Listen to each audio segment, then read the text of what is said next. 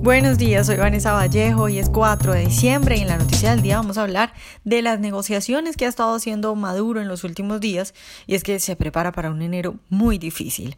A nuestros lectores bienvenidos y a quienes nos escuchan a través de YouTube les recuerdo que pueden oírnos sin retraso suscribiéndose en nuestro sitio web. Como decíamos, hoy vamos a hablar de las negociaciones en las que ha estado ocupado Maduro por estos días. Negociaciones tanto comerciales como para conseguir refugio y protección después del 10 de enero. Por un lado, pues la noticia de la que todos hablan es de que Maduro le da minas de oro a Turquía a cambio de comida y medicinas. Recordemos que las relaciones entre Turquía y Venezuela pues vienen desde el 2010. De hecho, en diferentes ocasiones se ha documentado como desde Venezuela salen aviones con lingotes de oro hacia Turquía. En este momento pues ya lo que pasa es que se habla de una alianza entre estos dos países tan estratégica y fuerte como la que tiene Venezuela con China.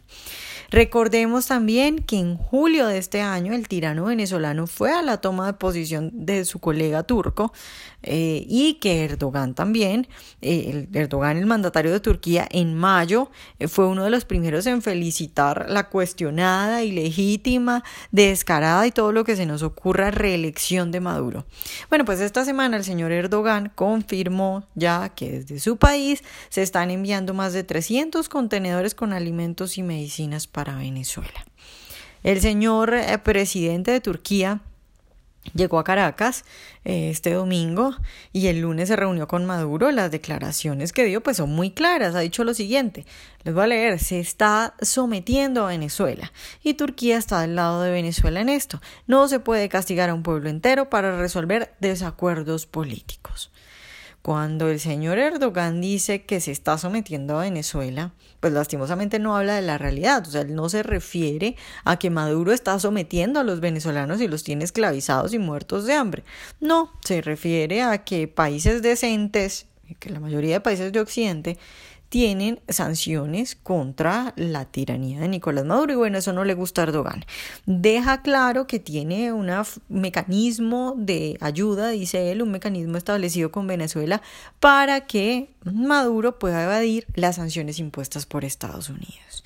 Entonces, pues es supremamente complicado. Ahora, específicamente Maduro le abre la puerta a Erdogan, a las empresas turcas, para que acudan a Venezuela a les voy a leer también textualmente. Dice explotar directamente los recursos minerales venezolanos como oro, coltán y diamantes.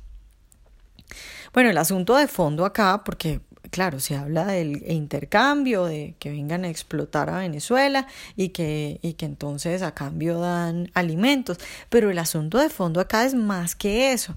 Tenemos tres países, tenemos a Turquía, China y bueno, también Rusia que lo que menos quieren es que caiga la tiranía chavista, porque a ver, tienen todos los negocios ahí, no quieren que se los quiten y tampoco quieren que Venezuela deje de pagarles la deuda que tiene.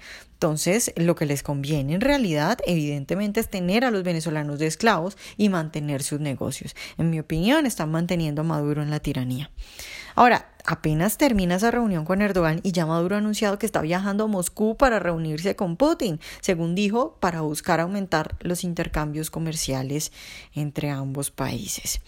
Todos los diarios pues hablan de estos hechos, pero ponen detrás solamente un interés económico esto que les decía ahora, esa idea de que, de que simplemente es que Maduro está buscando alimentos para mantener a los pobres y que no se les revelen o algo así. Pero creo que, de nuevo, acá hay algo mucho más importante, además de la pobreza y la comida y los medicamentos que pueda estar buscando Maduro. Y es que está buscando apoyos de cara a lo que se le viene en enero.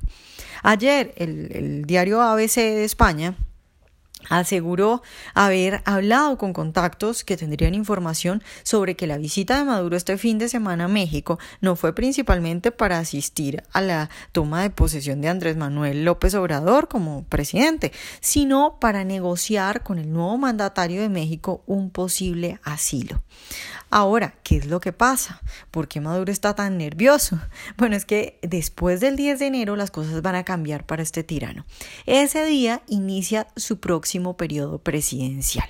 El próximo periodo presidencial en Venezuela y ya la Unión Europea ha dicho que no va a reconocer a Maduro después de esa fecha, pues porque las elecciones eh, para ese periodo fueron evidentemente fraudulentas. Entonces, pues Maduro no puede ser el presidente, no puede estar reconocido como presidente. También el Grupo de Lima, la gente de la región ha dicho que después de esa fecha vendrán nuevas y estrictas sanciones. Y lo mismo pasará, por supuesto, también con Estados Unidos, sobre todo con Estados Unidos. Pero además, tengamos en cuenta algo muy importante, a eso se le suma que el primero de enero Maduro va a tener como vecino a Jair Bolsonaro, un hombre con el suficiente carácter para aliarse con Estados Unidos, convencer a los países importantes de la región y realizar o apoyar algún tipo de acción armada contra el tirano. De hecho, el efecto que tendrá Bolsonaro, creo yo, es un efecto jalonador hacia la derecha y contra Maduro. Creo que a muchos países pues les daba miedo tomar esa posición, a muchos gobiernos de países les daba miedo tomar esa posición, pero creo que ahora con un hombre como Bolsonaro hablando tan claro que no es vergonzante, que no es derecha vergonzante y que habla de la cuestión humanitaria, pero también de la cuestión de peligro de tener un vecino como Venezuela, peligro en todos los términos, no solo del, del, problema de los migrantes, sino también eh, del problema de todos los delincuentes que se están eh, creando en Venezuela y se están allá haciendo todas sus fechorías. Entonces, pues seguro va a presionar para que las sanciones sean efectivas y cada vez más.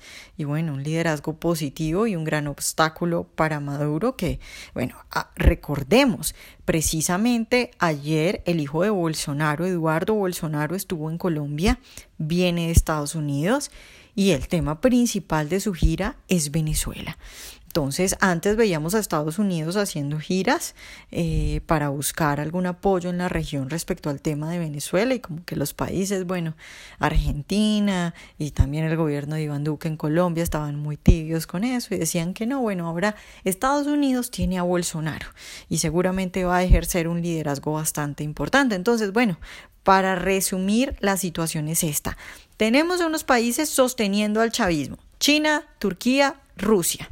Y por el otro lado tenemos a la mayoría de los países de Occidente dispuestos a ampliar sus sanciones después del 10 de enero y a Bolsonaro incluso haciendo giras para hablar de cómo liberar a Venezuela. Ya empiezan algunos a reflexionar sobre si en una eventual intervención China y Rusia defenderían militarmente a Maduro. Yo no creo, pero veremos qué pasa. Pero lo cierto es que, bueno, Maduro quedará completamente aislado desde el próximo mes y está en una situación muy difícil ahora con el triunfo de Jair Bolsonaro. Veremos qué pasa, pero está definitivamente muy interesante esto y yo creo que sí se abre una puerta, una luz de esperanza para los venezolanos ante todos estos hechos.